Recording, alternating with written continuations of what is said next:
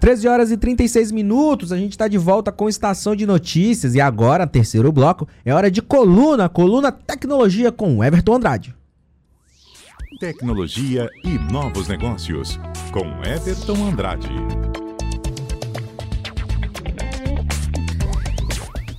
E o Everton já está ao vivo com a gente por telefone. Hoje a gente vai falar sobre, olha, spin só, criptografia pós-quântica. Essa palavra quântica, né, Everton, a gente escuta muito em filmes, né? Boa tarde. Boa tarde, Matheus. Boa tarde a você que está nos ouvindo. Pois é, em filmes e agora também virou bastante notícia, né? Verdade. Nos últimos anos aí a gente tem escutado bastante falar sobre o computador quântico, a criação deles aí principalmente ano passado, que o, Google lançou o Sycamore, que foi um dos principais computadores quânticos e é hoje o, um dos mais poderosos que nós temos aí. O Sycamore resolveu um problema que demoraria aí cerca de 10 mil anos com o computador clássico mais rápido Sim. que a gente tem hoje, resolveu em alguns minutos. Então foi realmente um grande passo aí que a gente teve.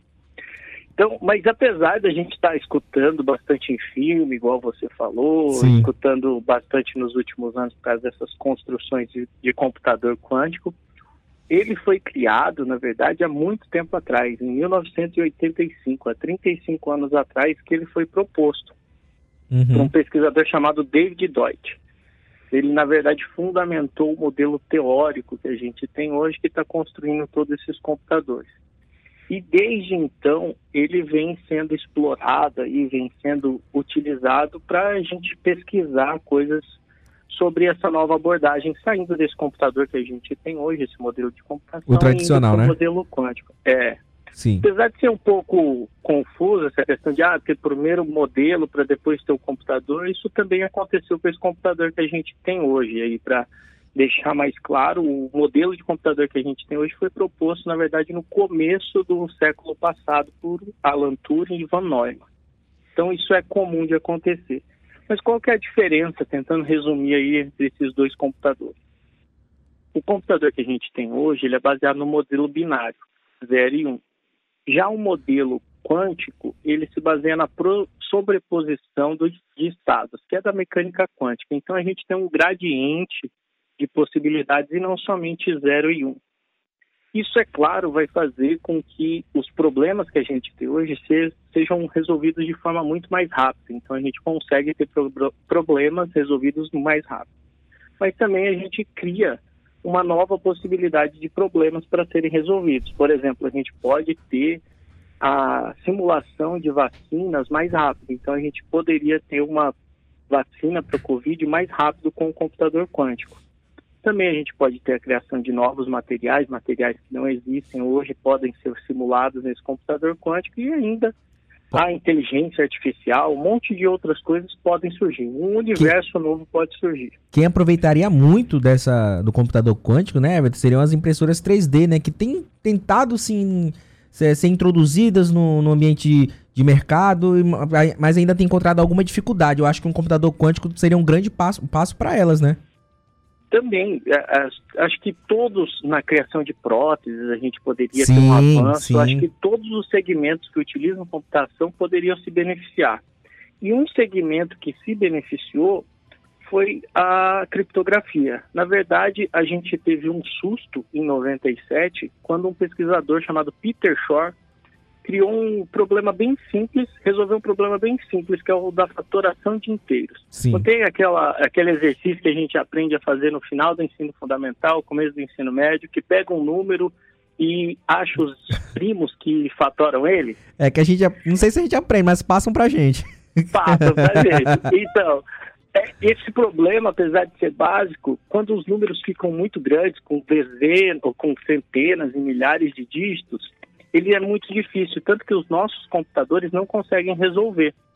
E isso é a base de toda a segurança da internet hoje. Então, é na verdade o problema da fatoração de inteiros e o logaritmo discreto que esse algoritmo do Shor quebrou com esse novo modelo de computação. E daí, com esse susto, o, os pesquisadores da área de criptografia começaram a pesquisar alternativas, que a gente chama aí de então criptografia pós-quântica No começo, a gente se ocupava de simplesmente achar novos problemas. A gente Sim. achou alguns problemas, como códigos corretores de erro, hash, reticulados, também chaves públicas multivariadas, que são todos problemas mais difíceis do que esse de fatorar número que a gente vê lá no ensino fundamental e médio, mas que podem ser usados para garantir a segurança na internet.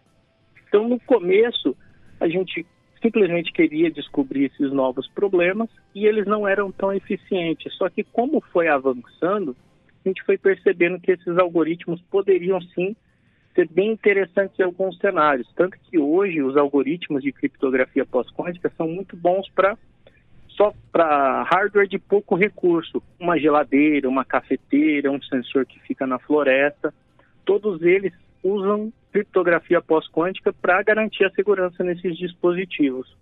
É. Então foi uma aplicação que lá no começo a gente não esperava, porque a gente imaginava que só utilizaríamos criptografia pós-quântica nos computadores quânticos, mas foi vendo que é legal. E daí foi tão interessante que o NIST, que é como se fosse a ABNT dos Estados Unidos, começou desde 2016 também incentivado por esses montes de computadores quânticos que vêm sendo criados, a criar uma norma a forçar a padronização desses algoritmos. Tanto que eles esperam que até 2025 ao invés de utilizar os algoritmos que nós utilizamos hoje, por exemplo, o RSA, que é muito padrão aí, a gente substitua por esses algoritmos pós-quânticos, porque está iminente a criação de um computador quântico que vai ser capaz de resolver esses problemas e daí tornaria toda a nossa internet vulnerável. Então o NIST já está se adiantando e fazendo com que a gente esteja seguro se esse computador ou quando esse computador venha a ser produzido de verdade. É, e só pra gente encerrar, foi uma dúvida que me surgiu agora, o Everton.